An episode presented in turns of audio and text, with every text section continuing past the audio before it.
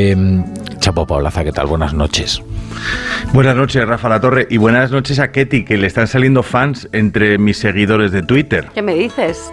Qué bien, sí, Chapo. Sí, sí, Ha dicho eh, Fernando el Murga, que es un camionero poncista de Zaragoza, dice que con lo dura periodista que eres, qué risa tan encantadora tienes. Ay, qué maravilla. Dile que gracias.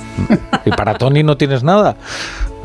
Sí, para Tony, bueno, Tony sabe que es mi amigo de, siempre. Hombre, pero he visto de, poco, de Fabada, amigo de Fabada, cuéntalo ¿eh? todo. Pero, pero no tienes ningún piropo de un currista o algo así. Es que Tony ha estado hoy pasando el expediente. Bueno, ay, qué bueno. Esto, luego luego, luego te, te, envío un mensaje insultándote. o sea, bueno, no mal, pero bueno. Bueno, Chapu, a ver qué Esta Es larga la temporada, Tony, no te preocupes. A ver qué traes ahí anotado en tu cuaderno taurino.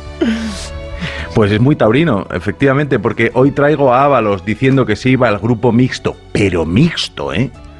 Dice, vengo a enfrentarme a todo el poder político, anunciaba, y citaba al aire un toro invisible, con ese temple, casi haciendo la luna de sí mismo, desnudo entre las encinas de color de mercurio de Moncloa, Habló Ábalos en el Congreso y eran las 5 de la tarde en todos los malditos relojes del sanchismo.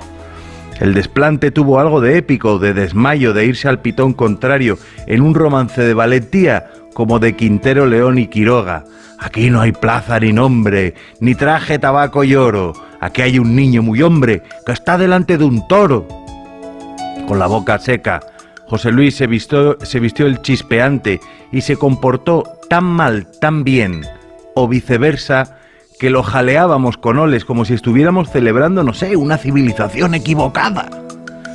Que el mejor discurso que se haya escuchado últimamente en las Cortes fuera para negarse a dimitir por asumir la responsabilidad política de un caso de presunta corrupción, dice mucho de dónde están las Cortes y de dónde quedan los códigos de honor de la política.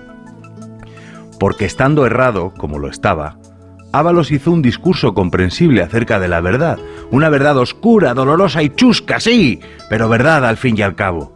Sánchez iba a sacrificar a uno de los suyos que no estaba imputado para seguir en el poder y amnistiar a delincuentes confesos que gritaban que lo volverían a hacer.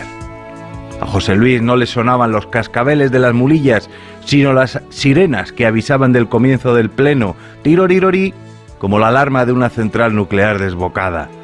Entonces, cuando yo ya todo se había ido al carajo, esbozó una mueca como de esos toreros que arrancando el paseillo saludan a los compañeros y dicen por lo bajo, corná pa' todos.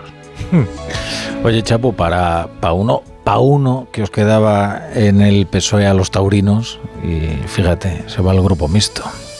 Y ahora tenemos a Carmen Calvo en el Consejo de Estado, uno por otro. Uno por otro, ¿verdad? Pero a ver quién nos defiende ahora de Hurtasun. es verdad, es verdad. Venga, Chapo, hasta mañana. Siempre amanece.